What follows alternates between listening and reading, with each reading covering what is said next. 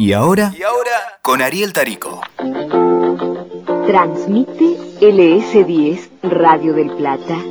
Muy bien, acá estamos. Estoy muy feliz, muy contento de tenerla a ella, una amiga talentosa, una genia, la gran Estela Montes. ¡Ay, qué fuerza! Yo te aplaudo, yo te aplaudo. Yo te aplaudo a vos. Gracias Ari. por venir. A vos por invitarme. Siempre que estás en un lugar me, me tenés presente. Sí. Te lo agradezco de todo corazón. ¿Cómo te presentaba Mateico? A ver, espera a, ver, si me acuerdo. Estamos acá, digo, de pronto me parece, haciendo radio con una gran amiga, Estela Montes. ¿Te decía. Estela o, el- o Estelita? Eh, Estela Montes. Estela Montes. Sí, sí, sí. El Estelita surgió Sí. después con Yanola, Morgado. Con, con chicos mucho más jóvenes. Sí, cuando empezaste en TBR. Claro, Hacerlo de TBR. claro, la pero- locutora ahí en off. Mateico, Badía. mm, mm. Bueno, Mareco creo que en alguna oportunidad me dijo Estelita. Sí. Pero. eh, Cosa bonita, maravillosa. Ay. Cordialmente. cordialmente. ¿Qué eras un bebé o te tenía upa la abuela y escuchaban a sí, Mareco? Sí, escuchaba mucha radio. Sí, sí, era muy fan de los programas de radio y en mi casa se consumía mucho humor, o sea que siempre veíamos en la tele a Badía, veíamos a Mateico, veíamos a Mareco, veíamos a Juan Carlos Mesa, Claro. eran parte de la familia. Y fueron parte de mi Sí, vida. sí, porque sí. haber trabajado con esos maestros eh, realmente te llenan de, mm, de.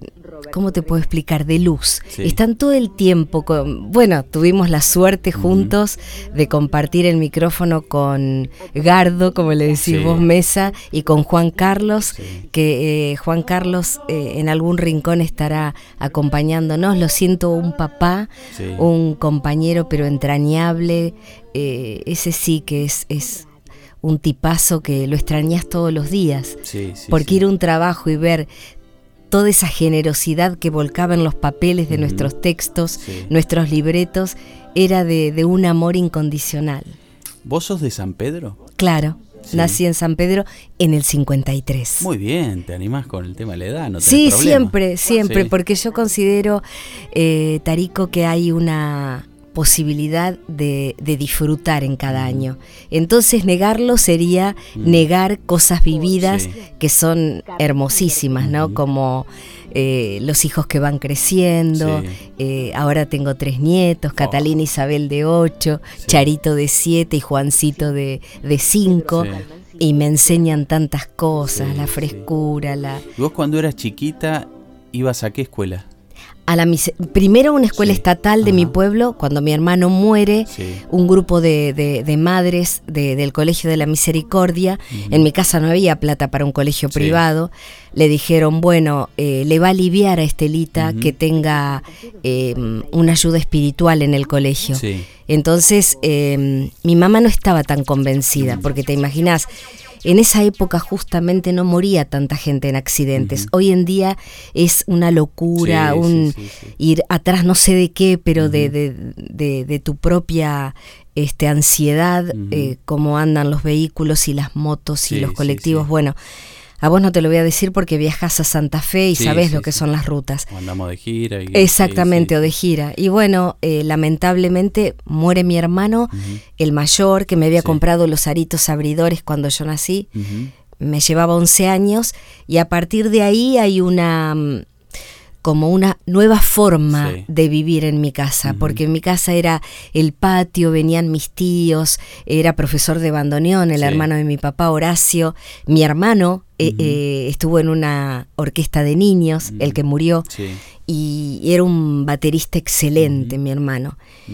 Y después, eh, bueno, me convertí en el bastón de, de mi mamá y de mi papá un poco, no sé por qué, esas cosas que, que aparecen en el temperamento de uno, porque yo tengo otros hermanos. Tengo mi hermana que me lleva ocho y mi hermano que me lleva dos. ¿Vos sos la segunda? No, Oh. yo soy la más chiquita de los Ah, mira. cuatro. Mi hermano, eh, Sí. Hugo, me lleva once. Mi hermana Mirta me lleva ocho y Juan Carlos me lleva dos añitos. Fueron dos, dos O sea que duetos. Te tuviste que convertir eh, En una adulta. En una adulta así de golpe. ¿Cuántos años tenías? Mi hermano muere Sí. un 9 de enero Sí. y yo cumplo el 18 de enero. Entonces eso fue realmente un, un desastre emocional, espiritual, físico de, de toda la familia. Sí, en Y- un accidente muere. Sí, en un accidente automovilístico, sí.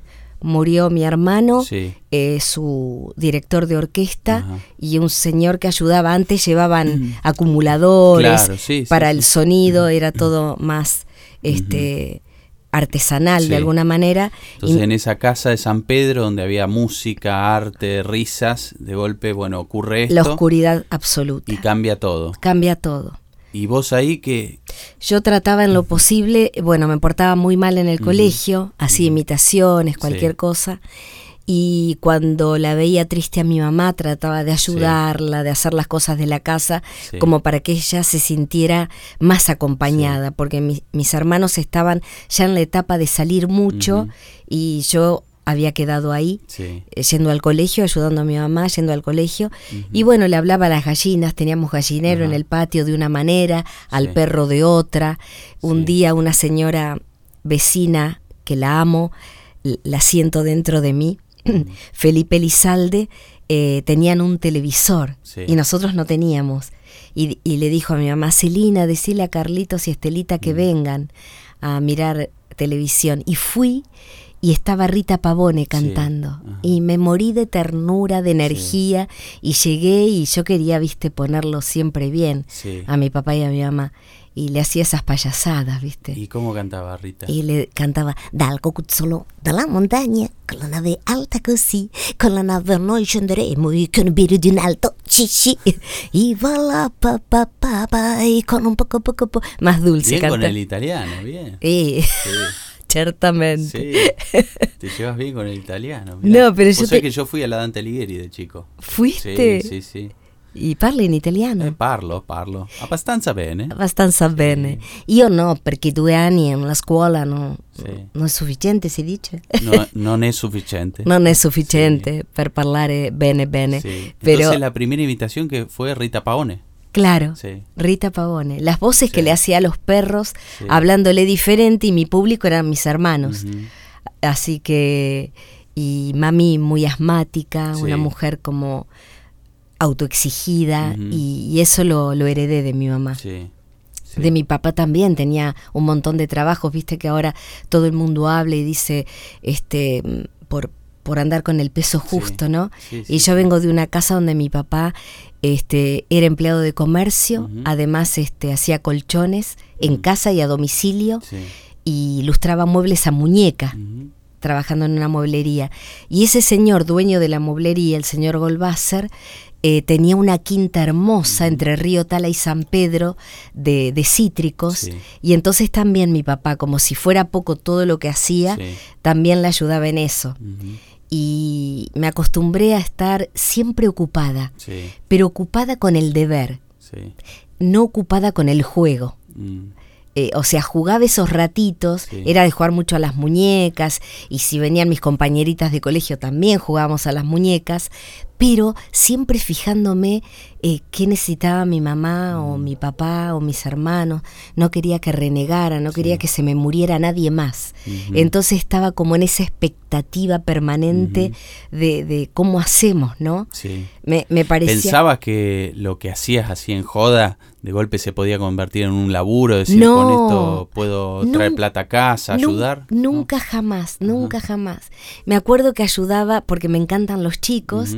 Entonces le ayudaba una peluquera vecina de mi mamá Sí. que tenía un bebé y yo me, me derretía Sí. y ella tenía peluquería y yo tenía el pelo largo Sí. hasta más o menos cerca de, de la cintura. Ya ahora no se nota lo que es cintura. lo que- Homóplato, cintura, diaf- está todo como unido, ¿no?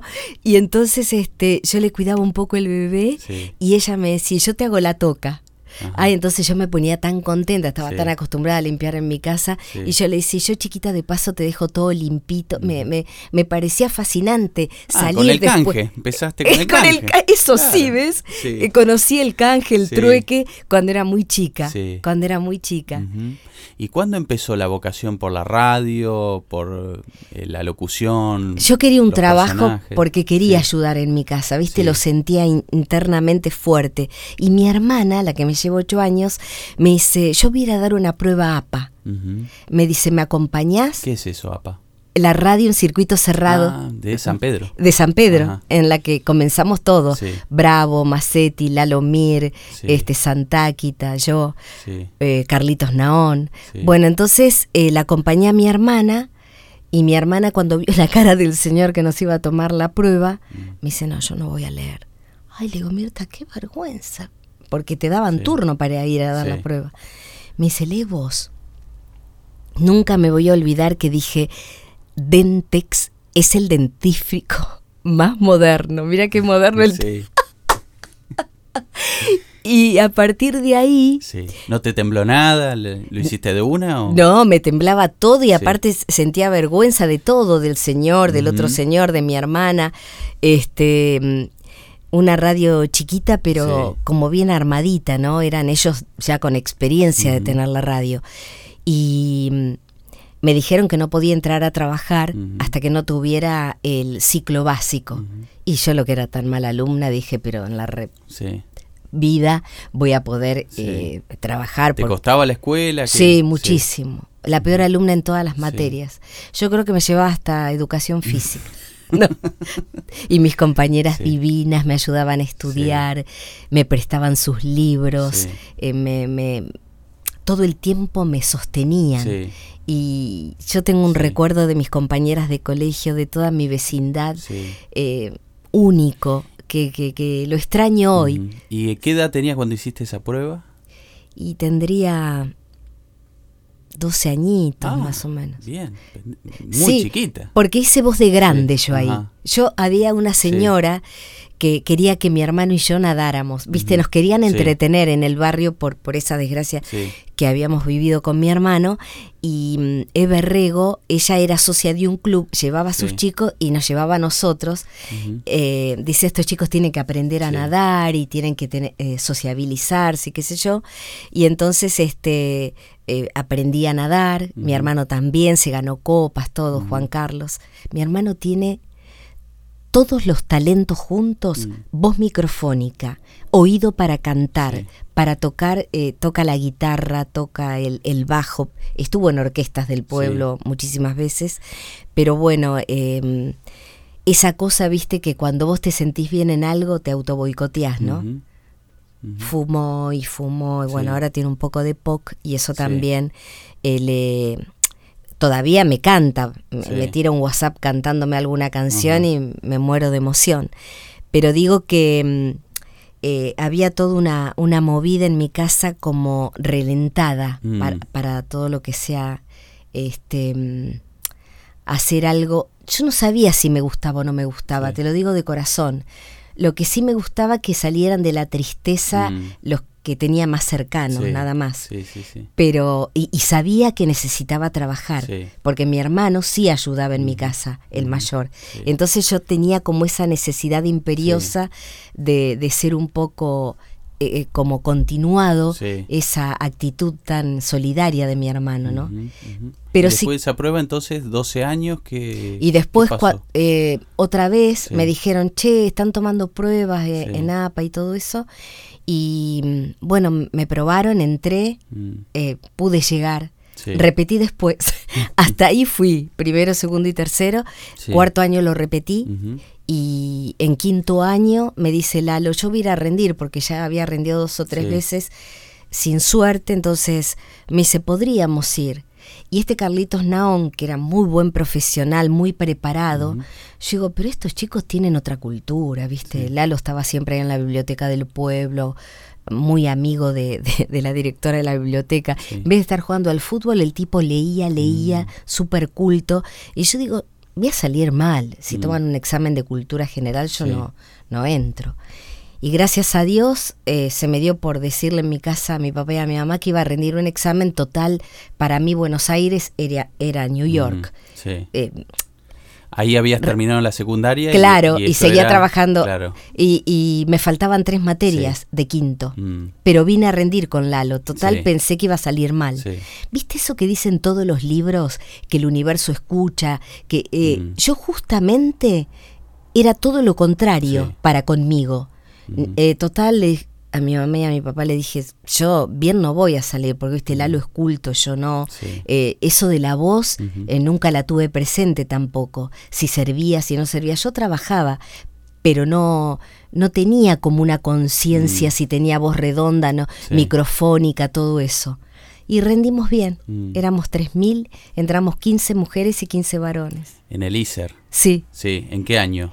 Y en el 70, Mira, sí, nos recibimos en el 73. sí, sí, sí. Más en o el menos. 70, ¿y quién era el director del ISER, te acordás? Ay, Perfetti, eh, eh, estaban los militares. Ajá, claro. em, era un interventor. un interventor. Mm, claro. Y Perfetti era la como la rectora.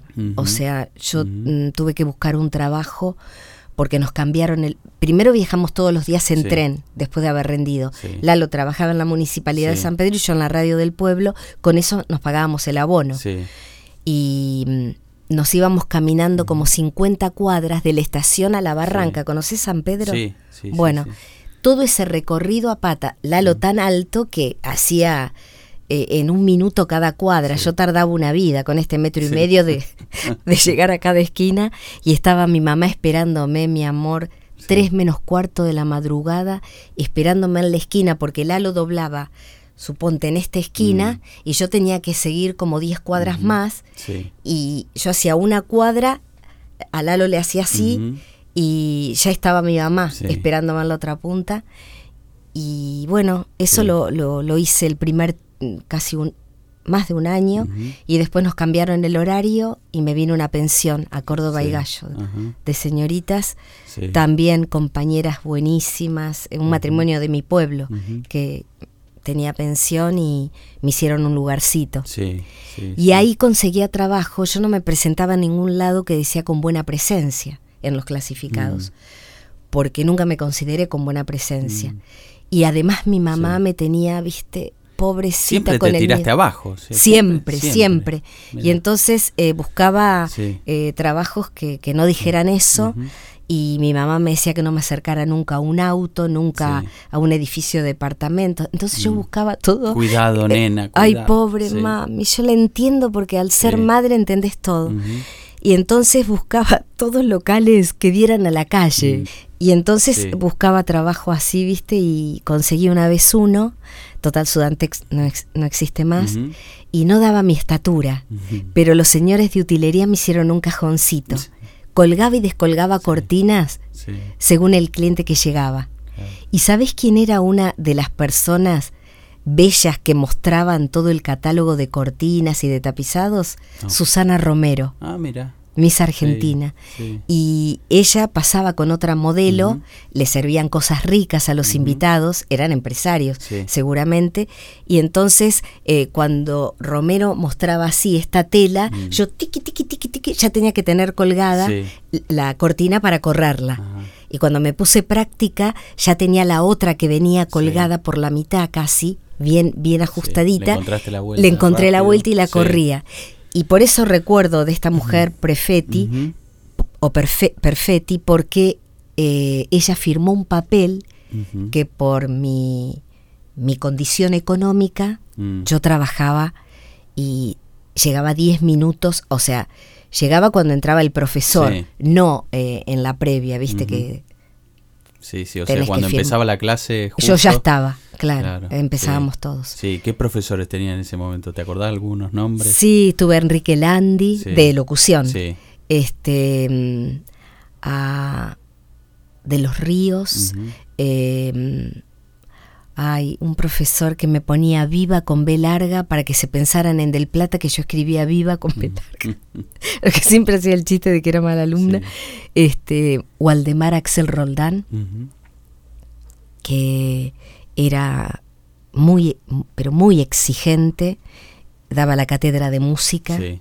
Y yo le dije, mire, yo me crié con chacareras, gatos, tangos, zambas.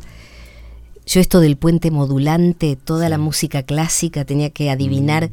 qué instrumento estaba ahí, Sí. y si era de, de- de viento, de Mm, bueno, sí. de cuerdas y eh, le dije, le soy honesta, yo nunca lo voy a hacer pasar vergüenza. No voy a trabajar en ninguna radio que le tenga que anunciar este música clásica, profesor. Estudié todo y Sí. tenía de testigo a mis compañeras porque, viste, me mataba Era estudiar. muy exigente la carrera de locución en ese momento. Muy exigente, pero muy exigente, sí. Sí. Muy exigente.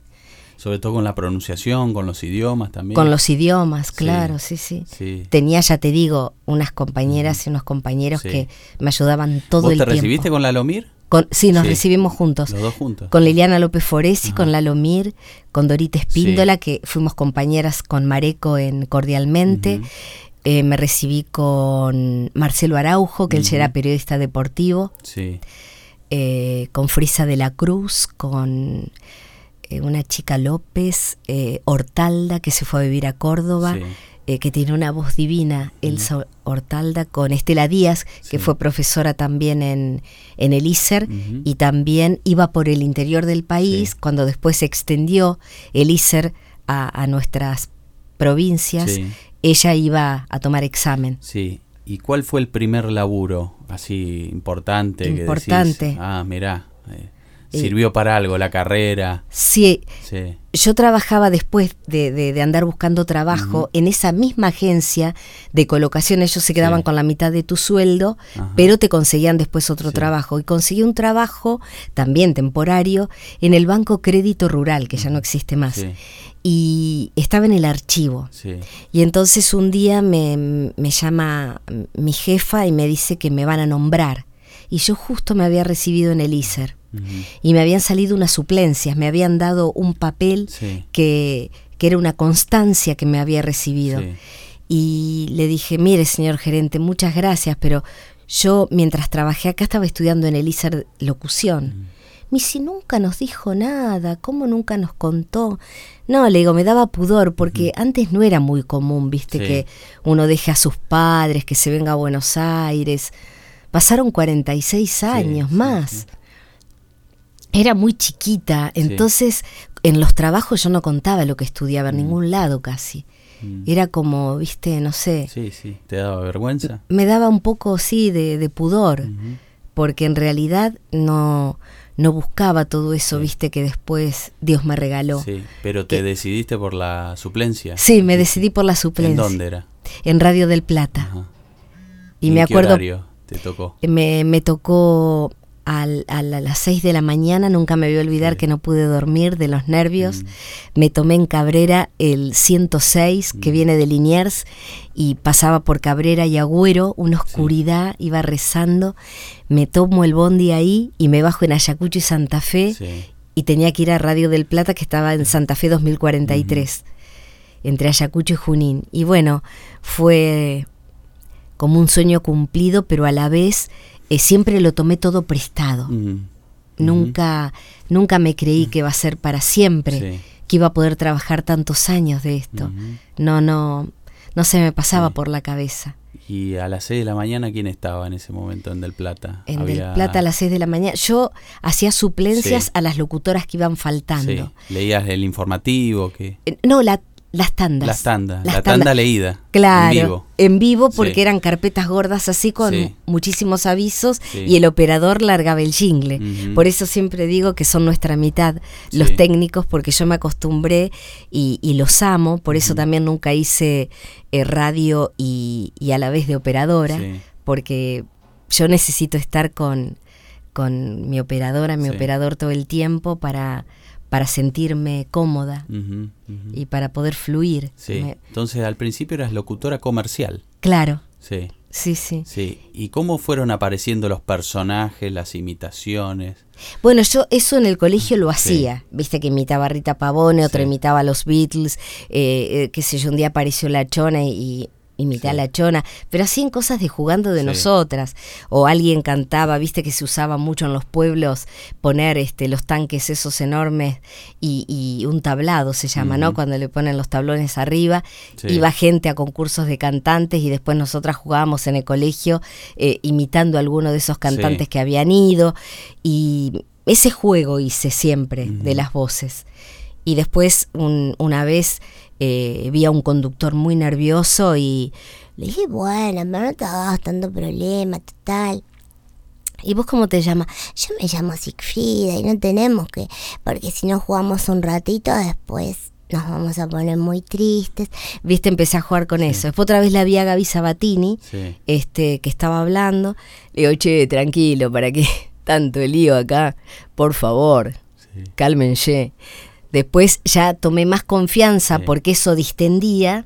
Hice a Hermenegilda, que es una docente, viste, que no se saca las medias Sí. oscuras para que no se le vean los vellos ni las varices y no se saca los bigotes para no excitar a nadie. Sí. Y entonces le dije, ¿será de Dios que estos sátrapas se porten así? No puede ser. Eh, viste, los retaba yo jugando que era una abuela. Y cuando uno es veinteañero, qué sé yo, te lo festejan. Y después también los humoristas eh, muy generosos y querían, bueno, haceme a esta, haceme a la otra. Iba haciendo lo, lo que estaba en ese momento de moda o, vigente, ¿no? Sí. ¿Con Sí. quién te tocó trabajar de humoristas? Así que te cedieron el espacio que ahí empezaste a jugar. Eh, que empecé a jugar eh, con Nito Artaza, Sí. porque muy, muy para jugar eh, especial. Y mm, yo también cuando estaba en Del Plata, Mm. cuando la Andricina grababa sus Sí. chistes, quería que yo me riera. Sí. Entonces yo siempre eh, eh, como que celebraba la, la idea de, de estar al lado del humor, como que Sí. era algo necesario. Sí. Pero ellos, este, no, se dedicaban a contar, eh, a hacer su rutina y Sí. yo reírme. Y después eh, tengo algo muy presente de Mareco, que el tipo te hacía la italiana con la paraguaya, Mm. todo escrito por él. Sí. Y yo me quedaba fascinada y asombrada. Y después una vez, cuando no tuve el ida y vuelta Mm. con, eh, en una radio que trabajé muy importante, eh, me inventé que había una movilera que dialogaba Claro. con los personajes, era para justificar lo que decía el contrato. Sí, sí, sí. Pero no, no, no había hecho todavía el dueto, ¿viste? Entonces, qué sé yo, hablaba Gaby Sabatini con Katy, o habla- Sí. hablaba la abuela con la nenita, este, o una política con, con. Qué sé yo, con Ashira o con alguien. Sí. Entonces, como que ahí más o menos me, me, me acostumbré Ujú. a tener que respaldarme a mí misma. Sí. Bueno, Graciela Borges es uno de tus personajes más emblemáticos. No sé, es- La verdad que sos entrañable, Tarico, la generosidad que practicas, ¿no? Y justamente quería decir que, a pesar que estoy un poco pachucha, ¿no? Pero me voy a olvidar de tanta gente entrañable que tuve. Pero todos los que estuvieron a mi alrededor, inclusive vos que sos un chiquitito bebé para mí, eh, son los maestros. Sin duda son los maestros Sí. ustedes. Sí, ella te escuchó. eh. Sí, Sí. tengo fotos Sí. que, que estamos jugando las dos de Graciela Borges, Sí. me daba una vergüenza terrible. Sí. Y un día Nito Artaza fue a visitar a, al presidente a la casa allá en Olivos y fue Mateico con el móvil y estaba Gaby Sabatini Mm. jugando al tenis con, con el expresidente y me, me hicieron Sí. salir del estudio. Con Menem jugaba. Claro, y, Sí. y se me salió el corazón por la Claro. boca, te digo, me dio, porque a Gaby nunca le gustó que la imite. Ah, mira. No, en cambio Katy sí. Sí. Ay, qué bella, bueno, tú eres Katy 1 y yo Katy 2, ¿viste? Sí. Siempre como que me, me permitió jugar. Sí, sí, sí, sí. Mira, mira qué loco eso de que no, no les guste la imitación, ¿no? Porque Sí. vos siempre la haces con mucho respeto, ¿no? Sí, Qué raro eso. sí, siempre los hice. Sí. Nunca eh, ridiculicé a, Sí. a los que hice. Va, pero siempre hay como un dejo de, De humor, sí, de, de humor, caricatura. de carica, exactamente, hay una caricatura y eso le puede molestar. Sí, sí. porque sí, uno sí. como que hay rasgos exagerados como para que... Bueno, jugábamos en, ¿no? la quinta, ¿no? Sí, la verdad que te di varios tiebreak y set point. Bueno, fue impresionante cómo te gané, porque bueno, yo te hice jugar con las manos atadas y de esa forma No, la verdad que logré yo ganar, ¿no? disfruté porque estaba en un lugar que nunca había entrado en la vida y me pareció, bueno, un juego más en ese momento, ¿no? Sí, además sos, sos muy linda. Gracias. La verdad que ahora dejé las pelotas, me dedico a las gomas y al caño porque el ciclismo me, me da satisfacciones. Me, me parece bueno el ciclismo. Me, me relaja mucho más. Me encanta, me encanta cómo lo haces. Gracias. Me encanta, me encanta. Gracias. Sí, sí, sí. Bueno, eh, y, y con Nito entonces fue como tu dupla. Eh, No sé eh, si era tan Sí. dupla, porque él hacía muchos shows. En ese momento Sí. viajaba como vos hoy Sí. eh, por, por todos los este, festivales o, o invitaciones de empresas que los tienen presente para después de una cena pasarla bien con, con, alguien que hace el humor. ¿Y vos nunca te animaste al show o al teatro? Eso no. No, ¿No? porque me daba mucha cosa Sí. dejar a Mariano y a Guadalupe, mis Sí. hijos, y me parecía que ella bastante andaba Mm, de, de, de aquí Sí. para allá, ¿no? De lunes a lunes, porque nuestro trabajo Sí. eh, no tiene este días feriados. Y bueno, con Mateico, por ejemplo, Sí. iba a las 8 de la mañana a la radio y volvía a las 9 de la noche a mi casa, Claro. porque en, esa, en ese momento todos los temas que se escuchaban en el programa iban en un libro rubricado Sí. para Sadaic, porque así después le pagaban a los intérpretes y a los autores. Y yo me dedicaba, además de hacer la Sí. locución comercial y el humor, me dedicaba a hacer ese libro. Entonces a veces con el operador me quedaba, le decían, no me guardes todavía esos, este, mm, las carátulas porque te- me, me falta copiar Claro. algunos autores. Sí, sí, Y viste, si no terminaba el trabajo me sentía que Mm. no había ido a laburar. Sí, sí, Así que mm, me dediqué muchas horas al trabajo. ¿Y cuál es el personaje que más disfrutas hacer de todos los que Gaby? Sí. lo disfruto. Eh, Graciela también, porque ella una vez que vino a TBR, Ay, vos sabés que tengo que saludar a Jesús. Te pido por favor, ya que vos tenés nietos, que me hagas acordar, negrita, ¿no? entonces jugábamos Sí. con Rago y Jules Sí. y, y ella hablaba y cuando ella dejaba el bache yo le, le seguía, Sí. ¿viste? Hic- Hicimos un juego Sí. que me dio mucha ternura. Después una vez estaba con la Fauci y con Karin Cohen en Sí. la 10 y mm, le hicieron una nota a Mechi Morán. Y me habían comentado que no había sido tan cómodo la ciénaga allá Mm. en el norte de nuestro país Sí. con Lucía La Mar- película, la sí. película y entonces este en un momento me, me dicen que entre como Graciela Sí. Ay, le digo, Mechi, qué placer lo bien que nos llevamos allá cuando hicimos la ciénaga. Qué bien que lo pasamos, yo estaba fascinada. Tan fascinada que en un momento vos sabés que vi un chiquito de blanco y era un mozo un boliche. Y le digo, ay doctor, cómo me duele el pecho. Y me dice, lo que pasa Graciela que tiene el pecho apoyado en un cenicero. Estaba tan convencida de mi papel, no podía salir de él.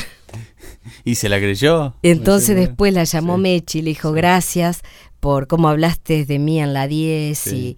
y este me sentí muy bien y dijo Debe ser la negrita Monte, porque a mí no me llamaron de la 10. Y otra vez Sí. con Chiche Helblum estaba haciendo a Gaby Sabatini y mm, ¿te acordás de los juegos interprovinciales que existían? Margarini era. Eh, sí, puede ser. Creo sí. que la hija está casada con más ahora. Sí. Em, Eh, no, eh, Galmarini. Galmarini. Chiche. Malena Galmarini. Margarini, no. Margarina, que te salió ahí. Decime Sí. que si tengo dignidad que Sí, me eche. pega- una muy pelotuda. Estás muy boluda. Este, Galmarini, Chichi, Malena Galmarini. Chiche, te Sí. pido por favor. Bueno, La hija del pato Galmarini, secretario de deportes. Y en su momento de Menem. bueno, pero vos tenés una producción tan excelente. No, son tra- pelotudos, los productores no saben nada. No saben un carajo. Yo tengo que hacer todo. Tengo que hacer todo. Este, sí, estamos en esa época, sí, vos que hacías de En Libertad, ¿te Sí, acordás? Radio Libertad. Claro, Que era tempranito. Romay. Que era de Romay. Hacíamos la super mañana que iba de 6 a 12. Claro, Sí, claro. La super mañana. La super mañana. Y después yo te iba a hacer memoria, ¿te acordás? Sí, Que nunca jamás. eh, Eh, ¿Qué estuve- cosa? ¿Qué es ese gesto de pagar? ¿Que ¿A quién hay que pagar? No, y hacía Sí. los informes de memoria. Sí. de allá. Bueno, y te acordás, Chiche, que Eso no, no, no, me acuerdo. Pagarte no me acuerdo. no, no nos acordábamos. Nos dio vergüenza a los dos, ¿te acordás, Chiche? Y no pudimos decirle a este hombre, al pato Al de. pato estaba hablando con Gaby Sabatini. Y se, se, enganchó. pensó- se enganchó, Se y, enganchó. y Gaby le contestaba a medias, como hace ella, que todo no, no, no le da ganas de contestar. Y cuando terminó la nota, le dijo, te agradezco tanto, Chiche. Toda mi vida tuve ganas de hablar con Gaby y hoy lo logramos. Y listo, y le dejamos así para que no se desilusione. Ya está. Ya está. Es la magia de la radio. La magia de la radio, Sí, sí. es la magia. Mirá, mirá vos. Mirá la que hiciste, ¿eh? No, muy, muy, Mirá muy atrevida, muy. Sí, atrevida. Sí, sí, sí, sí. Pero bueno, de, de los que han empezado ahora imitando, así, no sé quién te gusta, a quién decís, bueno, como de las mujeres sobre todo, son pocas en tu rubro, imitadoras. Imitadoras está eh, Fátima Sí. y no sé si hay otras chicas ahora, Hay muy pocas imitadoras, ¿viste? Pero eh, Que hagan voces en la radio, sí, hay, hay muy pocas imitadoras. sí, yo Sí, este, en esa época, eh, porque hace pocos años empezó Sí. Fátima, sí, sí, sí. eh, pero en la época esa que jugábamos nosotros, no, no, así imitadoras, imitadoras. Sí. ¿Por qué pensás que es eso? ¿Porque no, no se animan? ¿Porque No sé si tienen tantas posibilidades Mm, también. A mí me es parece, difícil para las mujeres de abrirse paso también? a, a mí no me fue difícil, porque lo que yo trabajaba de locutora y me decían, ay, pero también haceme las imitaciones Mm. Sí. y, y jugar con los personajes. Pero al principio quieren solamente que uses Sí. tu voz eh, Sí. para, para la locución Sí. y, y de forma este, marcada por los productores y punto. Y creo que también hubo una cosa de juego interior que como me lo permití, porque viste que cuando uno estudia locución en el Sí. ISER es como todo más formal. Sí. Y esa locura que uno tiene, como que la, la llevé a cabo y, por suerte no me fue peor. Sí, Me podría haber ido peor. Decir, no, qué plomo esta mina, que... ¿Y con qué conductor te sentiste más cómoda? Mira, en realidad eh, todos han sido gente, o sea, buenos compañeros, Sí. respetuosos, pero cómoda con, con Mesa, Sí, lejos, eh, Juan Carlos Mesa y, y bueno, muchísima gente también hizo conducción y yo estaba ahí para, para los avisos. Gente que ha sido respetuosa, también muy buen compañero Riverito, porque cuando la mujer fue a tener su bebé, Marianito, yo le hice la, la suplencia sí. y también muy buena gente, todo, todo el entorno Sí. de Riverito con su familia divinos, Sí. divinos todos.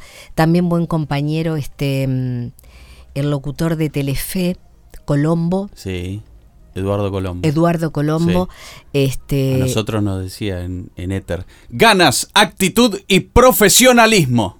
Que siempre era lo que teníamos que tener, tener ganas. en cuenta vos a la que- hora de encarar una cámara, un micrófono. Sí, sí, sí, pero vos Sí. sabés que tiene razón. Sí. Porque él, codo a codo, Sí. este, bueno, también el peruano Mancilla, re buen Sí. compañero, este, Mm. ya se fue con Dios. Jorge. Rossi también, Sí. eh, muy buenos compañeros.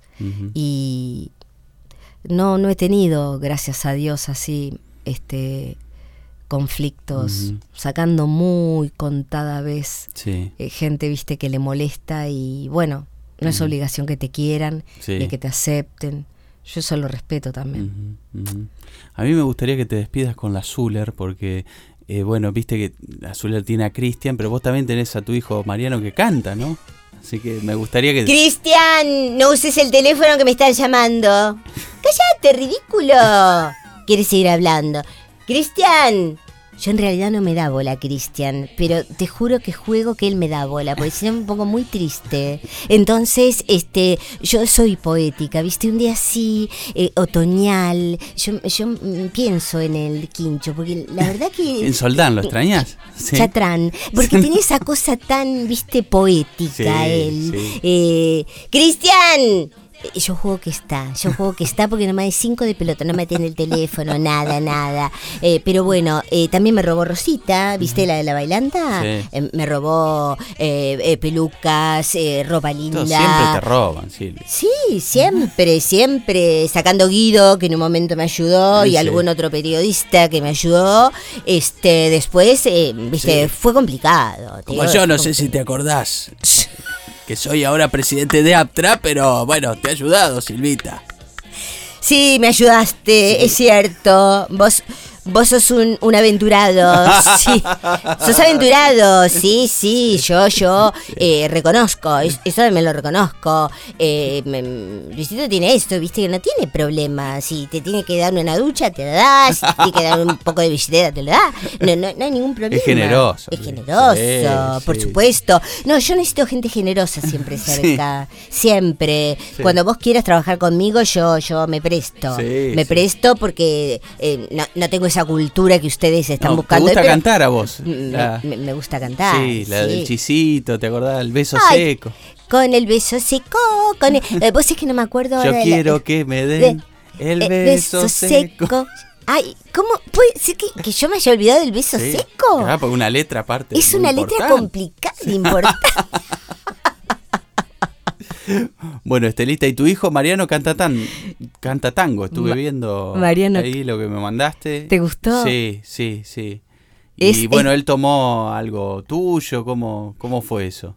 Y desde chiquitito Sí, él o le eh, surgió así. pidió de, de estudiar Sí. inglés a las 4 o 5 años y cantaba en inglés Mm. hermoso, eh, música country, rock. Y después un día unos japoneses le pidieron de, de que se cante unos tangos y dijo lo voy a estudiar y se enamoró de un montón Sí. de autores y después de, de- de hurgar Sí. eh, empezó a hacer este, algunas Mirá vos, presentaciones. ¿Cómo es el nombre este- artístico? Mariano Montes. Mariano Montes. En honor a mi hermano que, que era un músico tan fantástico Mirá, y, y se cuando grabó el, el disco Tango Dosis. Eh, le dijeron ahí eh, cambiate el apellido porque él es Mariano Augusto Rodríguez y entonces Sí, eh, Mariano Montes es más tanguero. más tanguero Sí, ¿no? sí. y sí le, le va mm, bien eh, es Sí. muy responsable a mí me gusta lo que hace y mi hija es Guadalupe psicopedagoga Sí, y es una, una dulce, canta hermoso también, pero no, no se anima. Es como que mi trabajo, Bueno, pero heredaron tu voz, digamos, tu, tu don. el don de la voz, Sí. eh, eh, canta hermoso, Sí. cantan muy lindo los dos.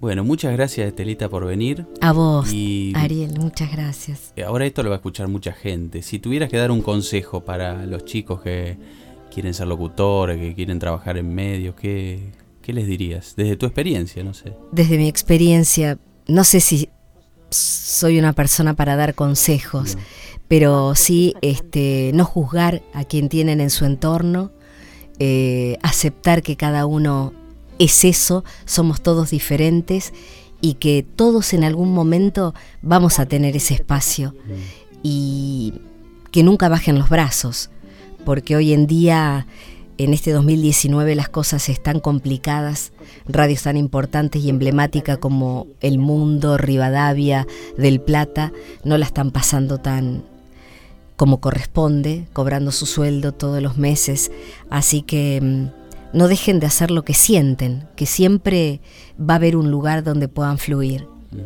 Gracias, Estela Montes. Gracias, Ariel Tarico. ¿Y ahora? Desde Santa Fe 2043. Con amor. Para vos. Escuchaste. ¿Y ahora? Y ahora, Con Ariel Tarico. WeToker. Sumamos las partes.